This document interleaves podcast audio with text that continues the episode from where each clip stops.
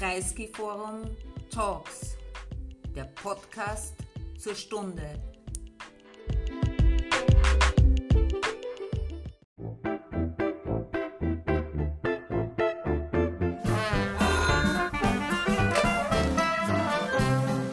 Herr Kreisky.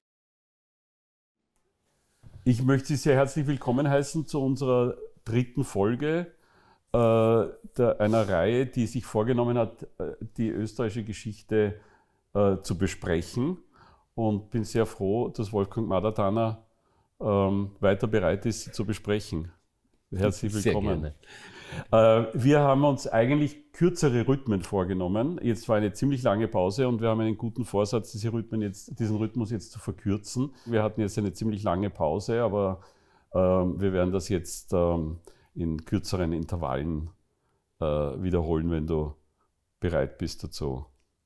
Ähm, wir haben letztens geendet mit dem Beginn oder ja, von Friedrich dem Streitbahn, dem letzten äh, Bamberger Herzog.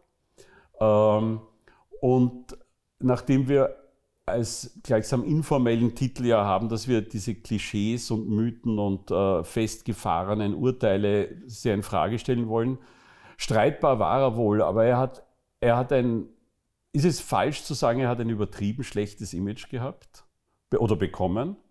Naja, er hat natürlich ein übertrieben schlechtes Image bekommen äh, von, von einer ganz bestimmten Form der äh, Geschichtsschreibung, einer, ich würde mal sagen, mönchisch angeleiteten äh, Geschichtsschreibung, die, die Exzessivität, äh, totale Verderbtheit, äh, äh, Rauheit, äh, äh, Maßlosigkeit in jeder Hinsicht äh, vorwirft. Das heißt, er war natürlich ein, ein Krieger, er war ein, ein äh, Mensch, der in permanenten Fäden gestanden ist. Das, das ist unzweifelhaft, das lässt sich auch gut belegen.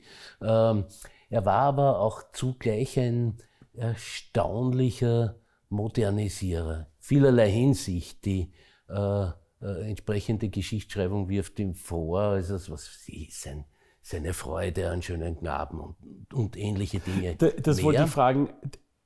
Kann nicht sein, dass das in dieser Zeit derart ähm, sozusagen diskreditiert war, dass allein dieser Verdacht ausreicht, um jemanden auf die Negativliste gesetzt zu haben? Ich denke schon, aber ja. wahrscheinlich nicht zeitgenössisch, sondern eben, wenn man so will, postante. Ja, ja, also. In, äh, äh, und, äh, und in Wirklichkeit kündigt sich mit seiner Person etwas an, was, äh, was wir äh, wieder ähm, erkennen werden im Werk von, von Ottokar II., dem Schremmisliden oder, oder auch in der Person Rudolfs IV.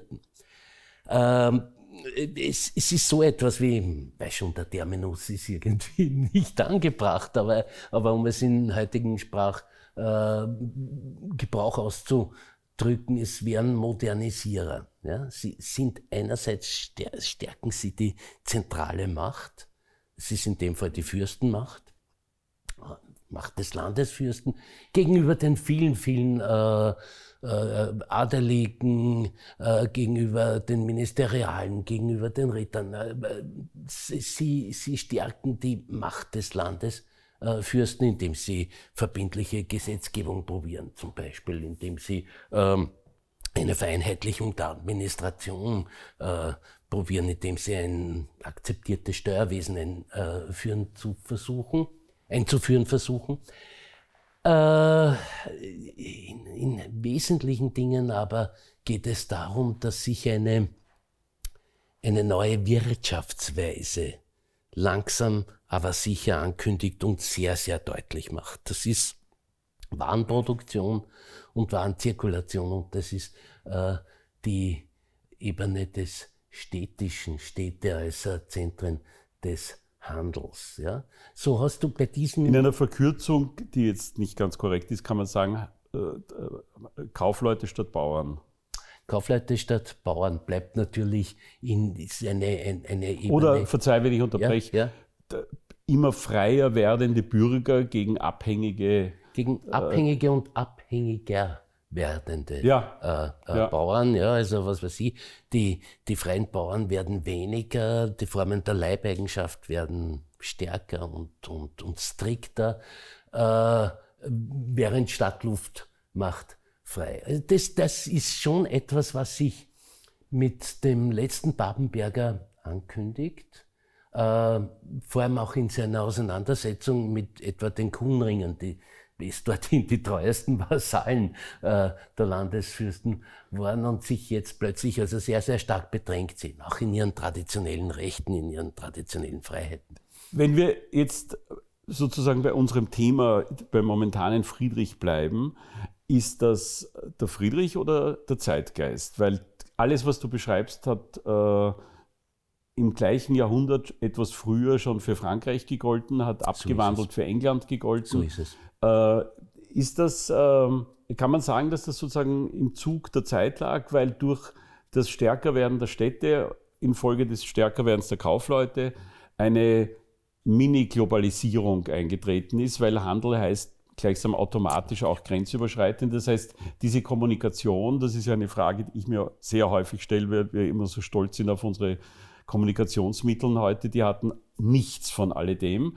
Und trotzdem hat relativ schnell äh, eine, ähm, äh, eine Entwicklung, die sozusagen in einem Land dieses Kontinents stattgefunden hat, die anderen beeinflusst. Und da ist Handel wahrscheinlich die schnellste Form der, der Vermittlung, oder? Ja.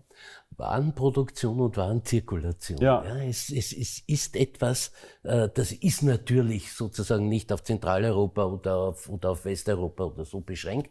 Äh, Das liegt in der Zeit, aber es ist ein Zeitenbruch, es ist ein radikaler Zeitenbruch. Und da ist diese interessante äh, äh, Konstellation, wie wir sie immer finden, wenn, wenn große, große Umbrüche äh, vorstehen. Das Alte wirkt nach und ist eigentlich noch mächtig. Und dann war und aber der eigentlich noch berühmte, dominant. der, der, der hochgelobte Leopold VI. eigentlich ein Bremser gegen den Beschleuniger Friedrich. Äh, So, so in dieser Schärfe würde ich nicht sagen, aber, aber es hat schon was. Ja. Ja. Es hat schon was. Der, der Friedrich ist ein äh, Exponent einer kommenden Zeit. Ja.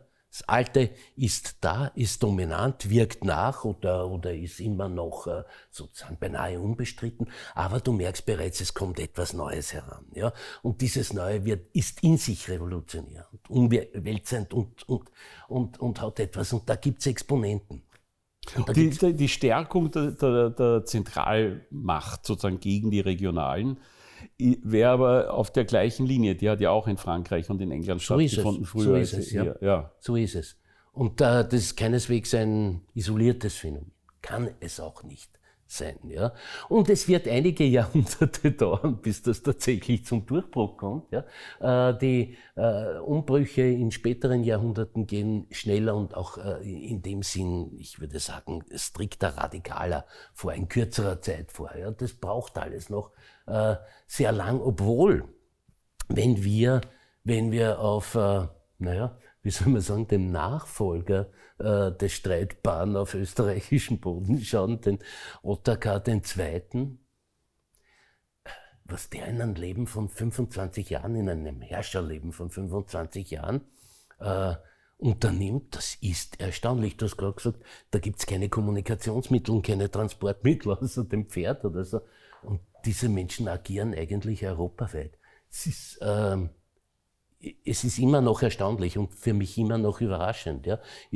Ist in einem Jahr äh, beim deutschen Ritterorden in Baltikum und im nächsten Jahr agiert er in, in der südlichen Steiermark gegen die Ungarn und, und, und ähnliches mehr. Also Ich habe ja immer das Gefühl, aber das- das ist jetzt unser Ja. Thema hier nicht, und, aber ich habe ja immer das Gefühl, wenn man über Kommunikation spricht, dass man die absolute Geschwindigkeit in ihrer Bedeutung bei Weitem zu hoch einschätzt.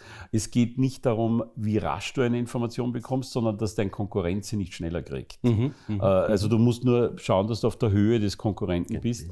Ähm, Und so gesehen gab es vermutlich ein ziemlich dichtes Informationsnetz, das, äh, in dem ein paar hundert, wenige tausend Menschen in Europa inkludiert waren.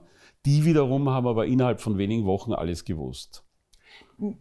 Nehme ich wohl an, obwohl, und das ist jetzt auch nicht unser Thema, ja, wie, aber es, es kommt 175 Jahre oder so, 1848, was auch immer für ein Jubiläum, ähm, wo binnen einiger weniger Tage äh, ganz Europa westlich des Zahnreiches in Flammen steht und, und äh, in, in, in Revolution äh, ausbricht. Äh, das ist, äh, wie geht das ohne, ohne Kommunikationsmittel, ohne moderne Kommunikationsmittel, ohne, ohne was weiß ich, äh, ohne, äh, ohne das Internet oder, oder ähnliches mehr. Ja? Das heißt, es muss auch etwas in der Zeit liegen. Ja? Es muss sozusagen sich äh, die Macht der Geschichte in den Menschen manifestieren. Jetzt wird es ein bisschen mystisch. Ähm, nein, ist nicht mystisch, es muss ein Zeitgeist da sein, ja. denke ich. Ja?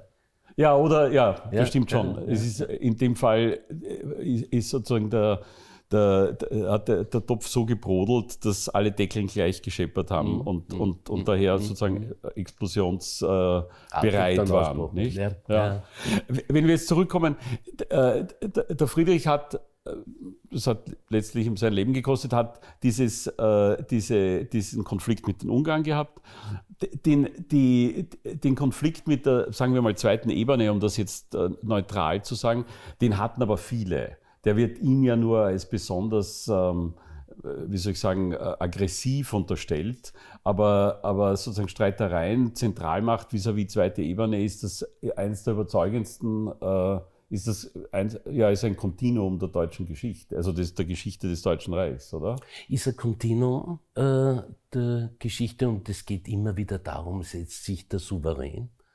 Äh, in späteren Jahren setzt sich der Staat äh, gegen die Sonderinteressen der Stände, in späteren Jahren, äh, was weiß ich, diverser Großgrundbesitzer der Adeliger oder so, durch. Ja? mithin setzt sich das Herrscherwohl gegen, gegen die Spezialinteressen.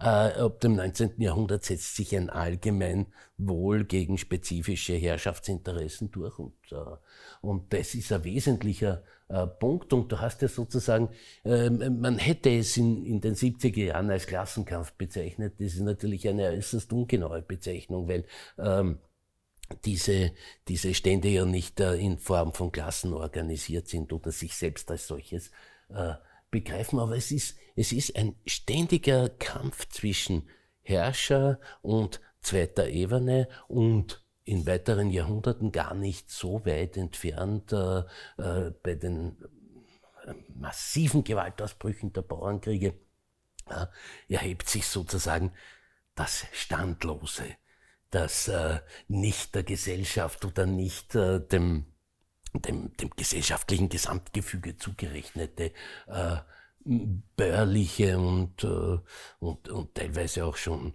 proletarische Element und äh, das in enormen Gewaltausbrüchen. Was ähm, sich in Frankreich wiederum und in England zur gleichen Zeit begonnen hat abzuzeichnen, nicht? Äh, es, es, ist schon so, dass äh, vor allem England, denke ich, in, äh, in dieser Entwicklung, in der Entwicklung hin zur bürgerlichen Gesellschaft, ja. wenn man das so will, äh, äh, schon einen wesentlichen Schritt voraus ist, lange lange Zeit, äh, in, in der Tat bis, bis, ich würde sagen, in die zweite Hälfte des 19. Jahrhunderts hinein.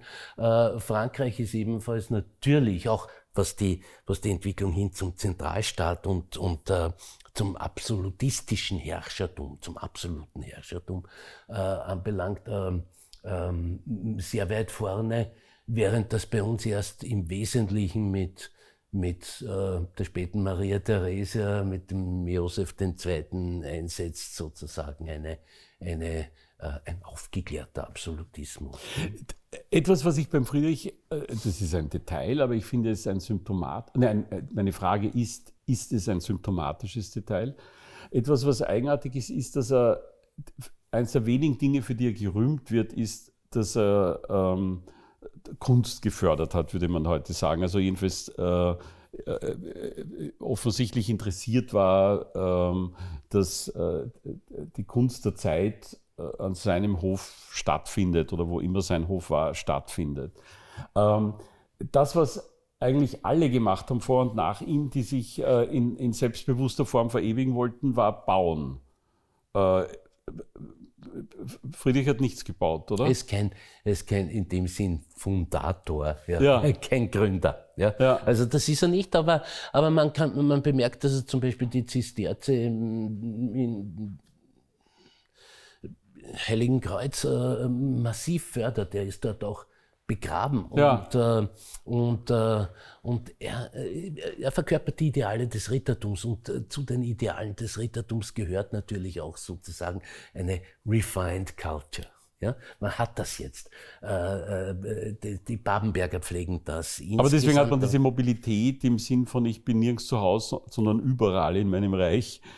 Diese Mobilität hat er, hat er nicht aufgegeben. Also das heißt, Ja. das Bauen war diese, dieses äh, sich verewigen äh, war nicht äh, selbstverständlicher Programmbestandteil. äh, war nicht selbstverständlicher Programmbestandteil, aber man muss auch sagen, er ist jetzt nicht besonders alt geworden. Ja, das ist auch wahr, ja. Das muss man dazu sagen. Im Gut, Gegensatz zu seinen, zu seinen Vorvätern zum Beispiel, ja, die Da teilweise- kommen, damit kommen wir zum Ende sozusagen von Ja. Friedrich dem, äh, dem Zweiten, der äh, 1246 äh, gegen die Ungarn verloren hat und, und dabei auch äh, gestorben ist. Also in diesem, ähm, da gibt es eine historisch nebensächliche, aber trotzdem auffällige Pointe, dass wer immer der Urvater der Bamberger war, aber Luitpold I. wäre ein, also dafür könnte man plädieren, dass das der erste war. Äh, der ist auch, äh, hat äh, gegen die Ungarn verloren und ist gestorben. Also der erste und der letzte ist äh, äh, jeweils im Ungarn. Jetzt kann man natürlich einwenden, dass neben der Bekämpfung der zweiten Ebene, Bekämp das Bekämpfen der Ungarn war die drittbedeutendste Beschäftigung, die sich als Kontinuum durchgezogen hat, oder? und, und sich als Kontinuum äh, durchzieht, äh, ich würde sagen, bis zum Ausgleich von, von Ja, 1867. Also die, die Auseinandersetzung zunächst der Babenberger und dann der Habsburger mit den ungarischen Ständen, mit, den, mit dem ungarischen Großgrundbesitz und äh, mit der ungarischen, mit der magyarischen Nation, zu der ja eigentlich nur der Adel zugerechnet wird, ja, äh, bis ins 19. Jahrhundert, äh, ist was Legendäres und was Permanentes. Äh, und insofern ist es so eigentlich noch nicht äh, zu Bewusstsein gekommen. Insofern ist es aber von hohem Symbolwert. Nicht? Der erste äh, erliegt den Ungarn und der letzte. Ja? Und, und das wird ja gleich von seinem sozusagen. Ja, das sind immerhin Nachfolger- 350 Jahre dazwischen. ja, ja, ja, ja. Und, äh, wenn ich mir anschaue, äh, der, der Freiheitskampf, der, der Kampf um nationale Selbstbestimmung, ja, um, um die Adelsrevolution, die magyarische, ja, den zum Beispiel ein Ferenc Rakoczy führt, ja, äh, zu Beginn des 18. Jahrhunderts, ja, da sind alle diese Ebenen gebündelt noch einmal vorzufinden, äh, die also diesen, diesen ewigen ewigen Kampf äh, der, der Ungarn und der Habsburger sehr wesentlich bestimmen. Ich würde, ich würde meinen, äh, zunächst einmal äh, äh, als, äh, wenn man so von getrennten Staaten äh, reden äh, kann oder, oder Vorformen davon und dann im gemeinsamen staatlichen Verband. Sehr spannend.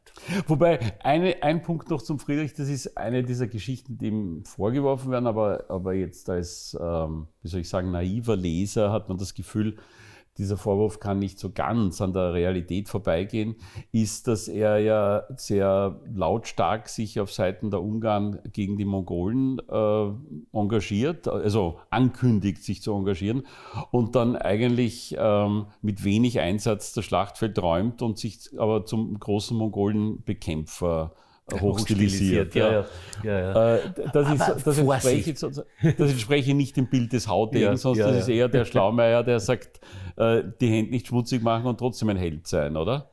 Ja, und, und natürlich auch äh, mit seinen Ressourcen und Kräften äh, ents entsprechend äh, äh, Haus zu halten. Ja, also das ist ja, ist ja nicht so, dass der ein stehendes Heer zur Verfügung hat. Ja, dass er sagen kann, also okay, ich, ich bringe so und so viele Bataillone in die Schlacht jeweils. Nicht? Das sind ja teilweise sehr, sehr, sehr, sehr begrenzte militärische Auseinandersetzungen und auf jeden Fall werden sie mit begrenzten Mitteln geführt. Aber seine, seine ähm, innerösterreichischen oder also seine innenpolitischen Kämpfe hat er mit mehr Einsatz gekämpft als äh, gegen die Mongolen, oder? Naja, vor allem gegen die Ungarn hat er mit großem Ja. Einsatz gekämpft.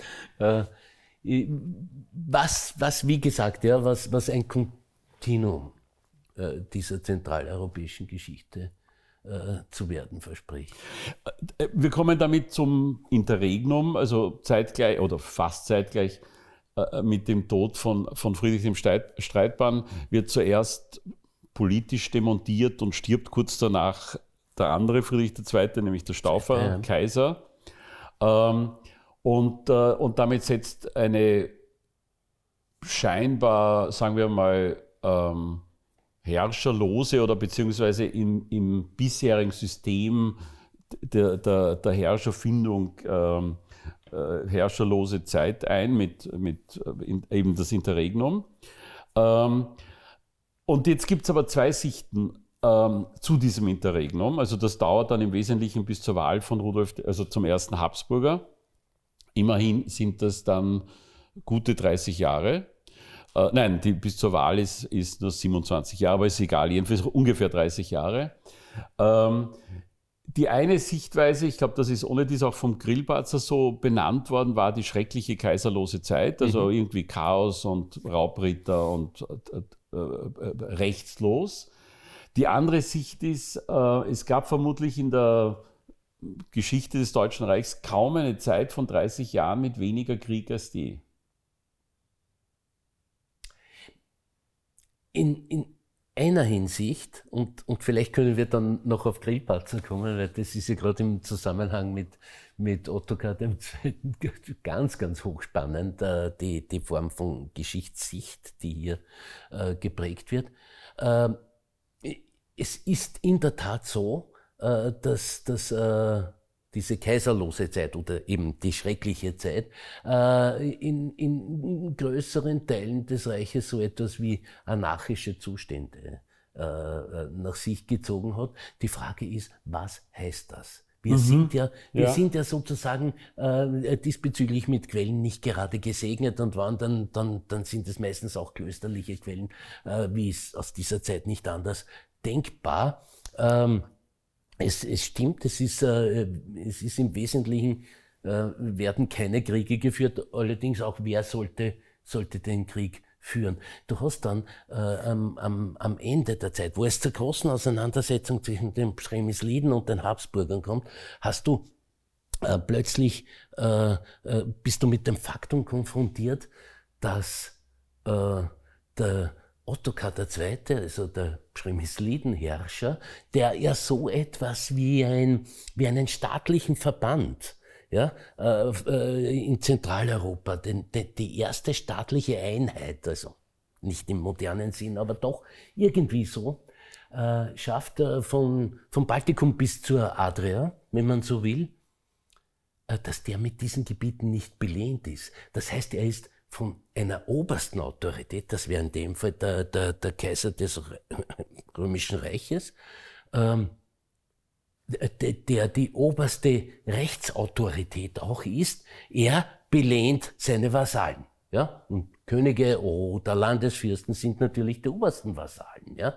Ähm, aber die Belehnung muss sozusagen stattfinden, damit sie rechtens ist. Ja, damit das seinen, äh, äh, damit das seine Ordnung vor Gott und, und vor der Welt hat. Ja, das ist im Fall des Ottokar nicht gegeben und kann auch gar nicht sein, weil es ja keinen Kaiser gibt, sondern ein Interregnum. Ja, und in dem Sinn könnte man von anarchischen Zuständen Ja, aber sprechen. da, ich will da jetzt nicht, ähm, äh, äh, da, da wacht irgendwie in mir der Jurist auf. Es gab, also wir haben als Faktum, haben wir das Privilegium Minus, das eine de facto Vererblichkeit der, der Bamberger festgelegt hat und ein weibliches Erbfolgerecht unter anderem. Aber diese beiden Dinge auf jeden Fall. Ähm, und wir haben eine Schwester von Friedrich II., die äh, Gertrud, und eine Tante, die Margarete, die beide nach dem Privilegium Minus, ähm, da kann man jetzt streiten, welche äh, näher, ja. aber beide erbberechtigt ja. werden. Ja. Das heißt, dieses, die Bamberger sterben aus mit Friedrich II., wer steht in einem krassen Widerspruch zu dem, was in dem Privilegium Minus äh, 100 Jahre vorher fixiert wurde und anerkannt und nie bestritten wurde. Das heißt, diese Gertrud hat ja nicht nur, wie man sie jetzt eh gemacht, aber die hat ja nicht nur einen Anspruch gehabt, sie hätte auch jede Chance oder hatte auch jede Chance, diesen Anspruch durchzusetzen. Und daher ist es schon einmal eine ziemliche, wie soll ich sagen, äh, Vermessenheit zu sagen, diese Bamberger sterben aus mit Friedrich II., der hatte eine legitime Nachfolgerin. Ja, die so einzige, es. die es bestreiten konnte, war die Schwester, äh, die Tante, weil je nachdem, wie man das sieht, hätte die für sich auch reklamieren können. Und die hat ja dann auch eine Rolle gespielt äh, als Brücke sozusagen. Also eigentlich wäre der Streit nur zwischen Tante und Schwester gelaufen und nicht, gibt es die Bamberger noch oder nicht. Mhm. Natürlich gab mhm. es sie, nämlich durch diese beiden Frauen. Und, ähm, und diese Gertrud ist ja ein wirklich, äh, wie soll ich sagen, die ist ja schon in jeder Hinsicht aufregend. Die, ähm, die ist zuerst verheiratet mit, weiß ich jetzt nicht, äh, auf jeden Fall, ja, die, die, sie, sie wollte auf, von sich aus, so wird es zumindest berichtet, ähm, den, ähm, äh, den Wladislaw, das war der Bruder von Ottokar, nicht? Mhm. Ja, den, den, also den böhmischen der Erben Der heiraten. ältere Bruder und daher böhmischer Erbe. Genau, ja. also ja. das heißt, sie wollte den böhmischen Königssohn ja. heiraten und macht etwas, was in dieser Zeit, glaube ich, wirklich einzigartig ist, dass der Stauferkaiser Friedrich II. Äh, sie heiraten wollte. Äh, und sie lehnt das ab oder sie verweigert es einfach. Ähm, einen Heiratswunsch des Kaisers abzulehnen ist eine ziemlich tapfere Tat. Und jetzt weiß ich nicht, ob das eine Romantisierung der Geschichtsschreibung ist, aber gesagt wird, weil sie diesen äh, böhmischen Königssohn geliebt hat und heiraten wollte. Punkt. Äh, ob, dass sie sich jetzt ausrechnet, der eine ist eh exkommuniziert, was die, die andere ist, und wird es nicht mehr lang machen und der andere ist äh, ist sozusagen äh, eine, ein Rising Star, weiß ich nicht. Das macht jetzt eine schöne Geschichte ja. kaputt, wenn man das so ja, sieht. Ja, Auf jeden Fall heiratet sie diesen ähm, böhmischen Königssohn äh, und, ähm, äh, und vermittelt lupenrein einen Anspruch auf Österreich damit. Mhm. Mhm. Ähm, und er weiß ich nicht, ob offiziell, aber de facto reklamiert für sich, dass er damit auch Herzog von Österreich, von Österreich ist. ist ja. Und ähm, äh, das würde, wenn das alles nicht dann so chaotisch weitergegangen wäre, hätte das auch niemand bestritten. Also das wäre ein Dutzendfall von Erbfolge gewesen, äh, dass, dass, äh, dass der Wladislaw dann Herzog von Österreich geworden wäre, weil er hat die Herzogin geheiratet und so weiter. Ähm, stirbt aber kurz danach. Dann heiratet sie, glaube ich, einen Hermann von Baden, wenn ich das jetzt richtig im Kopf habe. Dem vermittelt sie auch noch einmal dieses Herzog, also diesen Herzogstitel gleichsam. Und, ähm, und dann kommen wir zum Ottokar, mhm. also den sie nicht heiratet. Aber der, und der wiederum nach dem Tod seines Bruders übernimmt dessen Ansprüche. Und übernimmt dessen Ansprüche, genau. das heißt, dieses, der Ottokar fällt irgendwie kopflos über Österreich her, stimmt einfach stimmt nicht. Nicht und äh, mehr noch, ja, die, äh, die Geschichte geht so und äh, wie gesagt, wir sind immer noch in einer Zeit, wo wir in vielerlei Hinsicht auf Spekulationen angewiesen sind oder auf Rückschlüsse angewiesen sind. Ähm, er wird auch, also Ottokar, Bruder des früh verstorbenen Wladislaw, wird auch von den österreichischen Ständen äh, ins Land gerufen. Vorgeblich wegen äh, dieser, dieser Rechtlosigkeit des Interregnums und so weiter und so fort. Man will einen starken äh, äh Landesfürsten. Jetzt ist er 20, ja.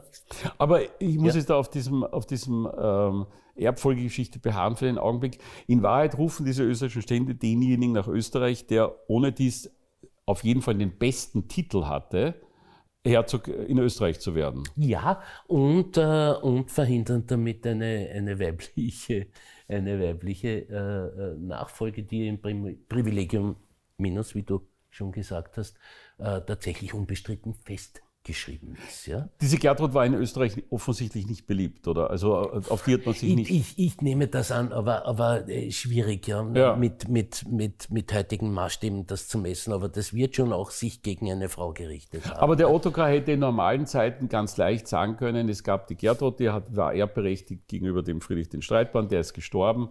Äh, und äh, die hat meinen Bruder geheiratet, damit war der Herzog von Österreich, der ist jetzt auch gestorben und daher bin ich jetzt Herzog von Österreich. Ja, aber er wird ja noch zusätzlich von den Landständen ins Land Ja, geholt. ja. Ne? Und das durch Friedrich. Also damit, damit, ja. damit jegliche, damit jegliche äh, Legitimation. Es ist, es ist äh, Aber den Ruf hat er des Usurpators sozusagen. Also im Sinn, der f- fällt über Österreich her, oder? würde ich so nicht sehen, ist, ist eher die, die Geschichtsschreibung des 19., frühen 20. Jahrhunderts, Ach so, die ja. uns da begegnet. Ja. Also das hat man nachher schon etwas differenzierter Ja. gesehen. Soweit ich in Kenntnis der Literatur bin. Naja. ja.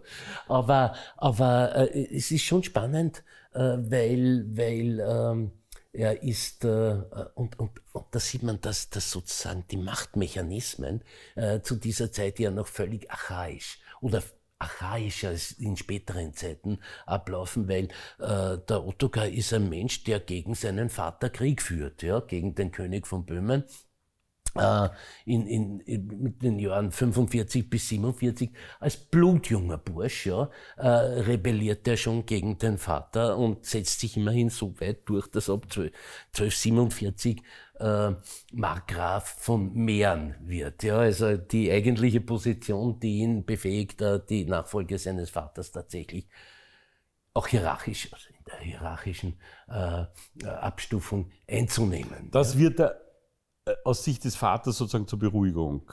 Ja, so ist Ja. es. So ist es, ja. Und dann ist er, ist er sozusagen äh, äh, Markgraf von Mähren, der aufrückt zum. Herzog von Österreich Und zum ja, Thronfolger in Böhmen. und zum Thronfolger in Böhmen und wird ab, äh, ab 53, wo sein Vater dann stirbt, tatsächlich auch ohne jegliche Debatte oder ohne jegliche äh, äh, gröberes Aufsehen oder sonst irgendetwas Auseinandersetzungen kriegerischer Natur König von Böhmen. Das heißt, er hat als 20-Jähriger oder als früh, früher 20er eine unglaubliche Machtfülle, also für einen Reichsfürsten gewaltige äh, Machtfülle bereits versammelt, weil natürlich geht mit Österreich die Steiermark mit, die er allerdings äh, zwischenzeitlich wieder an die Ungarn abtreten muss, äh, sie 1860 wiederholt und, äh, und dann bis an sein Lebensende auch Herzog der Steiermark bleibt. Äh, 1869 äh, äh, erwirbt er durch Erbe äh, von Ulrich III., der kinderlos verstirbt, äh, äh, Kärnten und Krain. Das ist schön, dass du 1869 sagst, weil, Oh, äh, weil du 18 springst, du springst so gern und ich muss immer auf die Chronologie zurückkommen. 1269. 1269, danke. ähm, und, und, äh, und, und hat dann Kärnten. Und, und, äh, und, und, äh, und, und, Und war im Übrigen jetzt im geografischen Verständnis an der Adria. Ja. Also Ja, es ist jetzt nicht sozusagen heutiges Kärnten, Nein, nein, war an der Adria. an der Adria, ja. ja. Und ähm, das Ganze ist sozusagen eine usurpierte Macht in dem Sinn, dass sie aus seiner eigenen Machtvollkommenheit kommt und nicht aus Belehnungen durch den römisch-deutschen Kaiser, wie es eigentlich sein muss, den aber zu dieser Zeit es gar nicht gibt. Ja? Ja, und das, das, das ist, was ich meine. Entschuldigung. Er hat ähm, äh, nach, den, nach den Regeln, Usancen, Gewohnheiten, Traditionen, sagen wir mal auf jeden Fall nach den Regeln, wie es damals als Regel der Zeit empfunden wurde, hat ihm dieser, dieser formelle Akt der Belehnung gefehlt und damit war es, sagen wir mal, unkomplett. Äh, zugleich war er aber nicht einfach der Eroberer, der, der irgendwo einmarschiert ist. Er hatte überall Titel dafür, also Berechtigungen. Berechtigungen, ja. Äh, und, äh, und, er- und, und hat zugleich eben keinen ähm, äh, Chef gehabt, der, sagen, der sagen konnte, okay, es Ja, geht in Ordnung. Ja, ja aber äh, er ist schon auch äh, natürlich ein, ein sehr ungebremster Machtpolitiker, äh, äh, hat sich zu diesem Zeitpunkt schon den Beinamen der Eiserne äh, äh, redlicher erworben. Ja. Äh, zum Beispiel. Der, der, Name stammt aus der Zeit? Der Name stammt aus der Zeit, ja. ja. Und, äh, und ich, würde, ich würde wohl meinen, äh, wie er seine Herrschaft oder seinen Herrschaftsanspruch in Wien durchsetzt. Er hat zwei große Ziele. seines Prag, es ist prioritär eigentlich, aber das zweite ist auch Wien. Nicht? Also es geht ihm, äh, wenn man so will, um frühe Metropolenbildung. Und, ähm, und äh, also in Wien ist er dann 12, 53 und 54 wo er also jegliche Opposition wirklich tatsächlich äh, auf die archaische Weise umbringt, nämlich mit Exekutionen. Ja? Also wer, da, wer, wer sich dagegen gegen den, den äh, neuen Herzog von Österreich äh, stellt, ist, äh, ist nicht gut beraten, um das einmal so auszudrücken. Er wirbt sich dann aber durch seine äh, weitere Politik mit, mit, mit wirklich mit großer Empathie auch äh, die totale Loyalität der Wiener, die bis ganz zum Schluss hundertprozentig auf Seiten äh, des äh, Pschremis Lieden stehen. Ja? Und das ist schon faszinierend. Ja? Er ist immer wieder mal, weil er ja sozusagen ein Modernist, im, ein Modernisierer im, im Sinne einer Stärkung der Zentralmacht ist, ist er immer wieder mit, mit Adelsrevolten äh, konfrontiert und zwar mit nicht unbedeutenden von Seiten der Rosenberger, von Seiten der Wittigonen, das sind mächtige Geschlechter. Ähm, die einfach bricht, indem er, indem er Geiseln nimmt und, und wenn, wenn man nicht sofort auf seine Bedingungen eingeht, dann werden die Geiseln äh, hingerichtet. Das ist schon eine Form von archaischem Machtanspruch. Das, äh, meine Frage in diesen Beispielen ist immer nur, natürlich sind das aus heutiger Sicht äh, brutale, unmenschliche, was immer man will, abzulehnende Methoden, aber die muss man wohl aus der Zeit äh, äh, also wenn man es wenn man's gleichsam beurteilen muss, muss man es aus der Zeit heraus beurteilen. Und äh, war er in der Hinsicht, äh, sagen wir es jetzt mal einfach, brutaler als seine Kollegen in anderen deutschen Herzogtümern? Effizienter würde man sagen. brutaler war er keinesfalls. Ja. Und, und, äh, und, und ich meine, es, es, lohnt sich ja auch nicht sozusagen diese Formen von, von Gewalttätigkeit oder Brutalität aufzurechnen, weil dann gewinnt immer noch das 20. Äh, Jahrhundert, ja, und, und das 21. Ja, fängt ja auch natürlich. nicht schlecht an, wie wir wissen. Holt auf. Also, also insofern, aber das ist schon eine Form von, von äh, äh, Herrschaftsanmaßung, würde ich sagen, und Herrschaftsdurchsetzung, die, also, die uns heute barbarisch erscheint, ja. Äh, das ist unzweifelhaft so. Und, und, und damit hast du aber auch eine sehr faszinierend schillernde Figur, äh, einerseits äh, ein großer Humanist, Förderer der Künste, äh, äh, das Goldene Prag wird grundgelegt, äh, der spätromanische Stephansdom wird, wird fertiggestellt. Äh. Ottokar baut. Ottokar baut ja. und er verewigt sich. Ja. ja.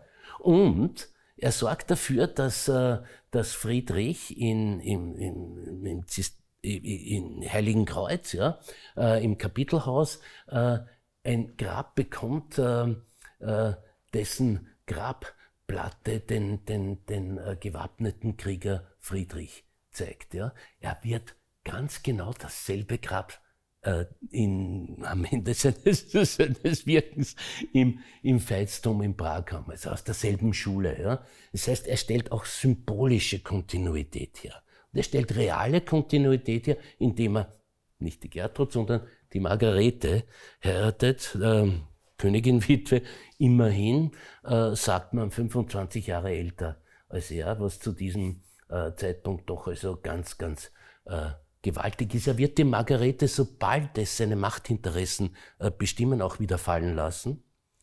Äh, ich glaube, in den Quellen heißt es so schön, er wird sie verstoßen. Ja, aber ich meine, immer mit diesem Zusatz, dass wir das alles nicht genau wissen können, weil das in keiner Quelle äh, so vorhanden ist das riecht schon sehr nach, äh, äh, die hat er gebraucht, um seine Legitimation zu Absolut. untermauern. Aus keinem und, anderen und Grund, aus denke kein, ich. Ja. ja, ja. Also da, das kann man sozusagen nicht schönreden. Ja, und er wird die Enkelin von Bela IV. heiraten, um seinen Anspruch auf die Steiermark zu untermauern. Ja? Also seinen großen, großen ungarischen Gegenspieler, mit dem er in einem Permanenzkrieg ist. Ja? Aber, aber diese Formen der Heiratspolitik und, und, und der dynastischen Festigung, würde ich einmal sagen, ja? Äh, die haben natürlich auch nichts, aber schon gar nichts mit unseren heutigen Vorstellungen von was eine Heirat soll und, und, und, und, was sie kann und was sie ist, äh, zu tun. Aber, aber es würde eigentlich nur noch mehr bestätigen, nachdem ja auch äh, diese Form des Arrangements von Heiraten äh, von, von, Ehen äh, jetzt keine Spezialität vom Ottokar war, sondern äh, Land auf Land ab passiert ist so.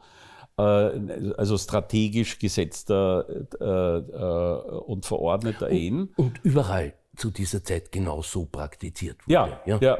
das würde aber eigentlich dann noch einmal bestätigen, er hatte diesen, den, den Anspruch sozusagen über seinen Bruder nach den Regeln der Zeit legal übernommen, ja. hat dann noch dazu eine der beiden Frauen geheiratet, die vom Friedrich her diesen Anspruch Rucha, vermitteln ja. konnten.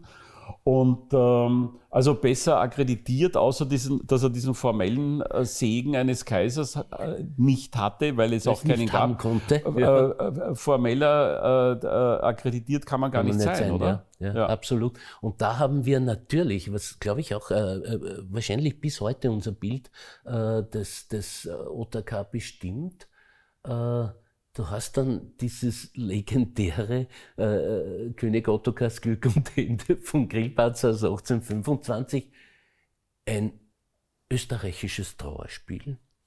Und, äh, und die Wiedereröffnung des Burgtheaters 1955 äh, im Oktober 1955 äh, wird genau mit diesem Stück unternommen. Und da hast du zwei Antagonisten, die unterschiedlicher nicht sein könnten Du hast auf der einen Seite eben den Ottokar, der aufbrausend ist, ein Gewaltmensch, ein anmaßender, wenn man so will. Ich habe in irgendeiner zeitgenössischen äh, Theaterkritik gelesen, ein Hitler des 13. Jahrhunderts.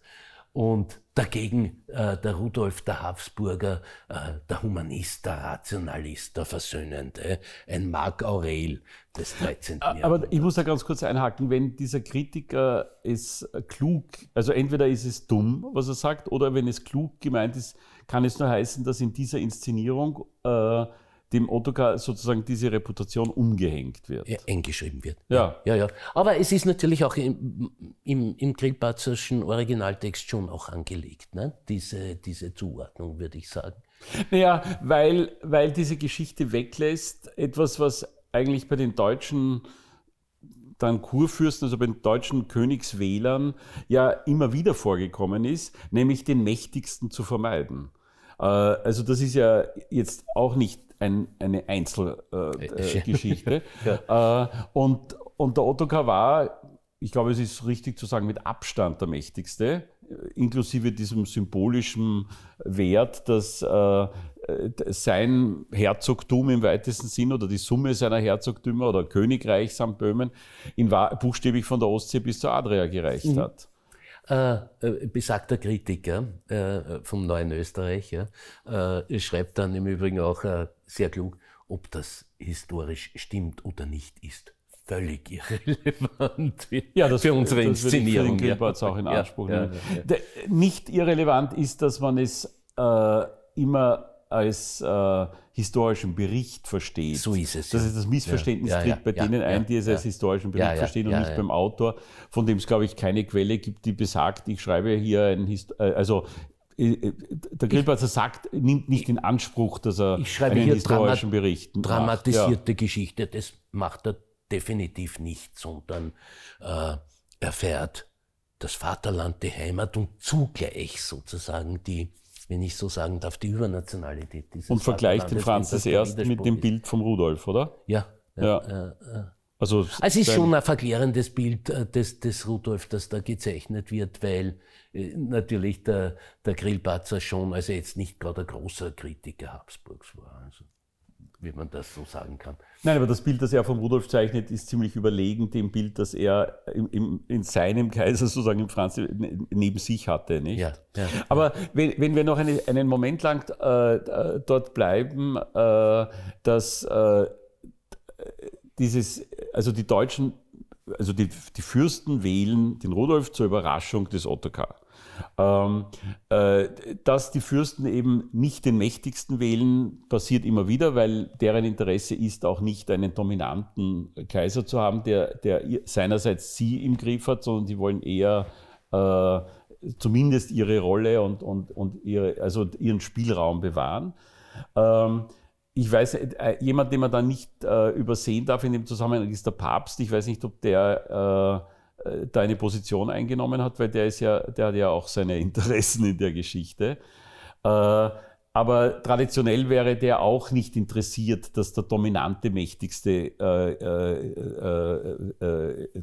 Kaiser wird, weil der ja eher daran interessiert ist, seine eigene Rolle, zu, also seine päpstliche Rolle stark zu halten. Also der Ottokar wird zu stark das, dies, dieser, dieser staatenähnliche Verband, den er da sozusagen im, im, im Osten des Reichs aufgebaut hat, ist im Vergleich zu den, zu den äh, äh, kleinen Fürstentümern, die, die durch Immunitäten zersetzt sind bis zum geht nicht mehr und, und so weiter, die auch gar eigene politische Linie in Wirklichkeit entwickeln, ist das, ist das schon, also das wäre ein dominanter Herrscher per se gewesen. Ja. ja. Also uh, unbedingt. Ja. Und das galt es zu verhindern. Das heißt, man hat Böhmen einmal ausgeschlossen von der Königswahl uh, und, und sich eben dann auf einen armen Grafen, ja, sozusagen geeinigt auf uh, einen Kleinhäusler, wenn man so will, auf den Rudolf von Habsburg, den man allerdings sehr, sehr stark unterschätzt hat. Das muss man auch dazu sagen. Und äh, und, und, und der Autokar anerkennt diese Wahl einfach nicht. Ja? Also das ist, das ist ja, das ist ja äh, fremd, ja, so, so, so etwas, das kann nicht sein. Ja? Und, äh, und, und daraus entwickelt sich in, in der Tat dann wirklich ein großes, großes Drama, das letztendlich zur größten Ritterschlacht des, des Mittelalters führen wird. Und, und äh, und insofern, insofern äh, da hat der Grillparzer ja recht. Ne? Da entwickelt sich aus dem Antagonismus äh, zweier starker handelnder Personen eine, eine Konstellation, die, die äh, sozusagen äh, zwangsläufig auf, auf, auf die große Schlacht oder die große kriegerische Auseinandersetzung hinlaufen muss.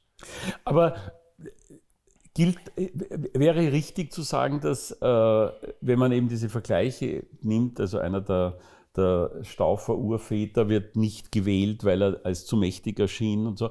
Wenn man diese Vergleiche heranzieht, dann war der, wäre der Otto Kaber noch immer, äh, äh, also der Abstand zwischen ihm und dem nächsten war wesentlich größer, als das je zuvor zwischen dem mächtigsten Herzog ja, und dem zweiten allerdings, war. Allerdings sollte man auch erwähnen, dass er aufgrund seiner Modernisierungspolitik, äh, die man auch vielleicht noch in ein, zwei Sätzen besprechen sollten, äh, äh, vermehrt mit Adelsaufständen. Ja? Er war, war, im Süden seines Reiches, wenn man so sagen kann, äh, mit massiven Aufständen konfrontiert. Die, die böhmischen, der böhmische Hochadel äh, rebelliert eigentlich in Permanenz gegen, gegen Ende, äh, also gegen, gegen die frühen 70er Jahre 12, 70er Jahre hin. Und, äh, und, äh, und, und das heißt, er hat schon von innen auch diese Opposition gehabt, äh, die, er, die er mehr und mehr nicht in den Griff äh, bekommen hat. Ja. Was aber diesem, äh, dem, dem, der Zuschreibung, äh, die, die, die, die du betreibst oder die du vertrittst, ja nicht widersprechen würde. Also der Modernisierer hat automatisch gleichsam äh, die, die, die, lokale Aristokratie gegen sich, weil die ja jetzt in unserem heutigen Verständnis die Konservativen waren, oder?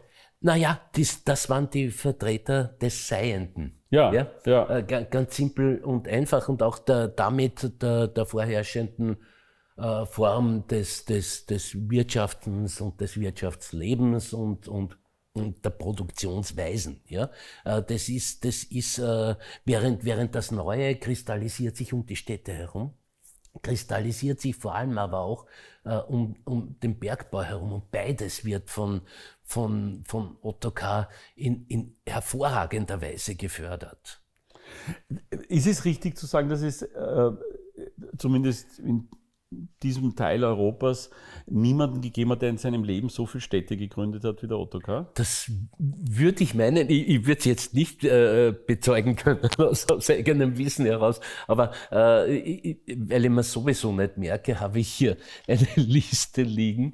Äh, äh, dürfte ungefähr 50 Städte gegründet, äh, mit, mit Freiheitsbriefen, mit sonstigen Privilegien äh, äh versehen haben. Und darunter sind einige äh, wesentliche Städte, hm, wie, wie zum Beispiel Pisek, Kolin, Brüx, Glattau, Aussig, Taus, Budweis, Nimburg, Dachau, Jaromersch, Kuttenberg, also Kutner äh, wo es noch etwas äh, zu sagen gäbe dazu. Olmütz, Bruck an der Mur, Leoben, möglicherweise Radgersburg, äh, äh, aber sicher Machek. Das heißt, es ist, und, und viele andere mehr. Es, es ist eine, ein geradezu äh, eine manische äh, äh, Stadtgründungs-Euphorie, äh, äh, die, die, die, dieser, die dieser Mensch in sich trägt und die wirklich anzeigt, ich bin ein Vertreter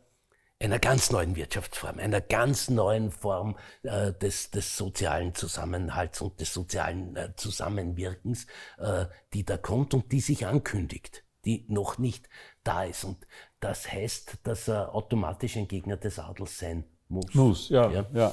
Und, äh, und äh, äh, eine weitere Ebene, er ist ein, ein, ein großer, äh, großer äh, Förderer der Künste, ein großer, äh, an seinem Hof äh, singt zum Beispiel der Tannhäuser und, und, und, und, und ähnliche Größen dieser Zeit. Äh, äh, er ist auch ein, ein, ein massiver Förderer des deutschen Wesens, was der tschechischen nationalen Geschichtsschreibung immer ein sehr großer äh, Dorn im Auge war, den man irgendwie versucht hat zu, zu umschiefen, so gut wie möglich. Ähm, er holt auch äh, ein deutsches Bevölkerungssegment in das Land und er sind hochspezialisierte Bergleute zum Beispiel oder sonstige Spezialisten. Das, was dann also bis, bis, bis, bis äh, äh, also sozusagen die erste Etappe, wo das dann massiv äh, sichtbar wurde äh, bei, bei ähm, äh, bei, dem, bei der Auseinandersetzung dann mit Hus. Äh, was dann so eklatant war, dieser sozusagen tschechische Nationalismus gegen die, äh, gegen die hereingerufenen oder wahrscheinlich auch ungerufen kommenden Deutschen, das beginnt bei ihm organisiert. Das beginnt aber. Aber umgekehrt ist, er ruft es sind, sie. Es sind wirkliche Werbekampagnen, ja. die er macht, ja. Und, und du hast zum Beispiel den größten Silber- anfänglich auch Goldbergbau äh, in Europa, äh, in Kutna in Kuttenberg. Das ist eine rein deutsche Stadt mit rein deutschen Bergleuten. Ja? Also äh, äh das, das, äh, das ist sehr, sehr bewusst in Szene gesetzt. Und der Reichtum äh, und, und der Bergsegen Kutna wird der Silberbergsegen wird zum, zum, äh, zur Grundlage des Goldenen Prag, was, was ja auch Aber sehr, sehr schön wenn man das jetzt aus, aus der Sicht des, der Zeit Ottokar sieht, ähm, holt er Deutsche, die den Böhmen die Chance rauben, wirtschaftlich erfolgreich zu sein, weil sie, die Deutschen, das besser können und daher ihnen sozusagen den, das abgraben? Oder holt er, wenn man das mit heutigen Begriffen besetzt, Gastarbeiter aus Deutschland Nein, nach er holt, Böhmen? Er holt, äh, er holt Gastarbeiter schon mit der Idee, die auch sesshaft zu machen. Ja. Äh, er, er privilegiert sie. Also das sind freie Menschen und, äh, und, und äh, niemanden sozusagen Rechenschaft schuldig oder tributpflichtig oder was immer zu dieser Zeit war. Ähm, also es, es werden Anreize gesetzt äh, und, und die sind in der Landwirtschaft und die sind vor allem im Bergbau und im Handel. Und da äh, bildet sich so etwas, es ist sehr früh davon zu reden, aber es bildet sich so etwas wie eine deutsche Bourgeoisie. Schön langsam. Ein Stadt Bürgertum, ein Handelsbürgertum, äh, das zum Beispiel die Münze in, in, in Gutenberg ja. betreibt, ja. ja. Und, äh, und ganz, ganz wichtig, ja, ganz, ganz wichtig, er, er lässt wirklich, äh, man würde sagen heute, ganz rigide Judenschutzgesetze. Also die, das jüdische Bevölkerungssegment, das, das ist einer der Exponenten dieser neuen Geldwirtschaft, die da eben entsteht. Ich wollte gerade sagen, ja. das geht schon Hand in Hand auch mit, der, ja. mit, dieser, äh, mit dieser Beförderung von Handel, nicht? Also ja. und damit Finanzierung und so. Und so, ja. Und, und das betreibt er alles. Und, und äh, je mehr das betreibt und je mehr das fördert, ja, wir müssen bedenken, es sind 25 Jahre, äh, äh, die er Zeit hat. Das ist für einen Mitläuterlichen ja schon wirklich, wirklich lange. Ähm, es, er setzt unglaubliche Dinge in Bewegung. Er setzt sie nicht allein in Bewegung, logischerweise. Er ist auch Ausdruck von Entwicklungen. Aber jedenfalls sind das äh, Entwicklungen, die ihm im Gegensatz zu einem, zu einem äh, eingesessenen, äh, äh großen und grundbesitzenden Adel bringen müssen. Ja?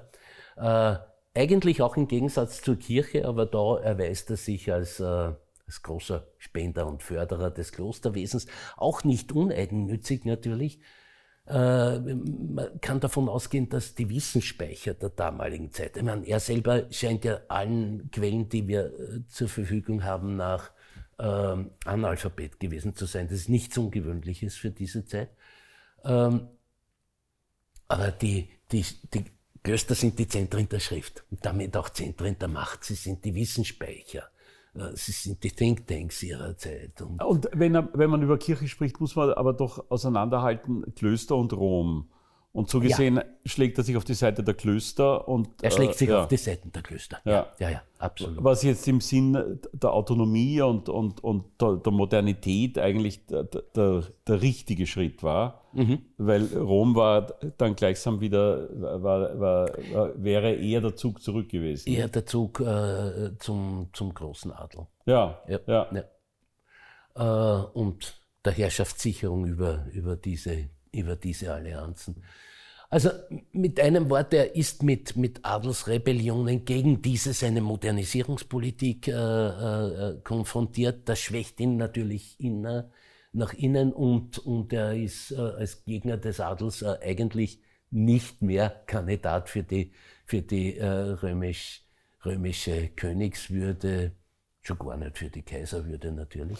Was ich interessant finde, ist, außer es kann auch sein, dass das einfach ähm, nicht so leicht zugänglich ist als Information, aber jemand dieser Macht, sagen wir jetzt einmal, ähm, würde, würde man würde annehmen, dass jemand dieser Macht automatisch auch europäische Außenpolitik betreibt. Und der Ottokar ist ein ist äh, außenpolitisch sozusagen nicht, äh, nicht präsent. Man kann jetzt sagen, er hat genug innenpolitisch zu tun ja, gehabt. Aber, aber, aber du hast Mitte der 50er Jahre, nimmt er an zwei Kreuzzügen zur Unterstützung des Deutschen Ritterordens im Baltikum ja. teil. Also es sind Kreuzzüge, die sich gegen... Und gründet Städte. Ja. Und gründet Städte. Ja. Äh, Kaliningrad, glaube ich, ja. das heißt das dann in neuerer Zeit, also Königsberg. Äh, ein Kreuzzug auch, der sich gegen die Prussen, die Samen, die Litauer, äh, die Heiden äh, wendet und den, den deutschen, deutschen Ritterordenstaat stützen soll. Äh, das ist ein außenpolitisches Abenteuer, von dem er sich aber bald wieder zurückzieht. Er geht dann noch einmal späteren Jahren, aber das ist wenig erfolgreich. Und äh, und, äh, und, und auch seine Idee, sozusagen den, den böhmischen Staat nach Norden äh, entschieden zu erweitern, ist, ist alles sehr, sehr, sehr, sehr fragil und, und sehr schwierig. Äh, also ein Außenpolitiker in dem Sinn ist er nicht, aber er stellt so etwas wie einen ersten, einem modernen Staatenverband ähnlichen Konglomerat oder Gebilde her. Und das ist zentralstaatlich. Ja? Das ist faszinierend. Ist, äh, äh, äh, also es gibt doch so verschiedene Etappen, in denen äh, das, was man heute Beamtentum nennt, sich zunehmend äh, loslöst von, von Klein- und Mittel- und Großadel und zu einer und, und sich professionalisiert und, und, und, ähm, und gleichsam als eigene Rolle definiert. Ist das das würde man eigentlich von ihm vermuten, dass er sowas sehr gefördert hat, weil das würde einerseits diese Kleinadeligen ärgern und andererseits ihm zentralstaatlich mehr Autorität geben. Äh, es, es gibt ja große Rechtsreformen, äh, die er, die er durchführt, äh, die Städtegründungen natürlich ein, wenngleich auch wesentlicher Teil sind. Aber er verschriftlicht, er lässt die, die, die Verwaltungsvorgänge verschriftlichen und damit kodifizieren. Ja? Und damit schafft er erstmals in Ansätzen ja, so etwas wie verbindliche Rechtsnormen. Und, und auch das ist eigentlich revolutionär und sensationell. Nämlich, äh, äh, um es äh, zu differenzieren, äh, Rechtsnormen im Sinn von Gesetzessammlungen hat es ja sozusagen historisch schon immer. vor ihm immer wieder ja. gegeben. Aber heute würde man sagen, er kodifiziert Verwaltungsrecht. Verwaltungsrecht und ja. Verwaltungsabläufe. Ja. ja. Und, und schafft so etwas wie eine auf ganz kleinen äh, Ausmaß natürlich, aber es ist so etwas wie ein, eine entstehende Bürokratie, die da äh, rauskommt, nämlich eine königstreue Bürokratie. Jetzt muss man nur dazu sagen, du verwendest jetzt das Wort Bürokratie als Fortschrittssymbol, weil es, weil es äh, ein geregelte Verwaltung bedeutet. Das hat ja jetzt sozusagen mit dem, wo wir dann sagen, Bürokratie heißt, das ist alles kompliziert und so weiter, gar nichts zu tun. Also das ist ja ein Fortschrittssymbol. Ja, natürlich und, äh, und äh, ich glaube, ich verwende es immer, ob, ob, äh, ob, ob das unbewusst ist, kann ich weiter gar nicht sagen, aber im josephinischen Sinne. Ja? ja? Also als Träger des Fortschrittsgedankens ja? und als Träger einer, einer, einer Idee von, von äh, Kodifizierung und Verlässlichkeit ja, und, und, und, und, und, äh, und, und äh, niedergeschriebenem Recht auch, ja. Und das ist schon etwas, was, äh, was moderne Staatenbildungsprozesse kennzeichnet und was sie brauchen. Ja. Ich glaube, wir sollten jetzt etwas tun, was äh, traditionell Fortsetzungsromane so an sich haben. Wir kommen jetzt nicht zum Ende von Ottokar, sonst unterbrechen und dafür äh, äh, lassen wir jetzt weniger Zeit vergehen zum nächsten Mal und ähm, und ich hoffe, Sie sind wieder dabei, weil wenn Sie es bis jetzt angehört haben, müssen Sie eigentlich das nächste Mal auch wieder dabei sein, sonst versäumen Sie ganz Wesentliches. Danke sehr fürs Zuschauen.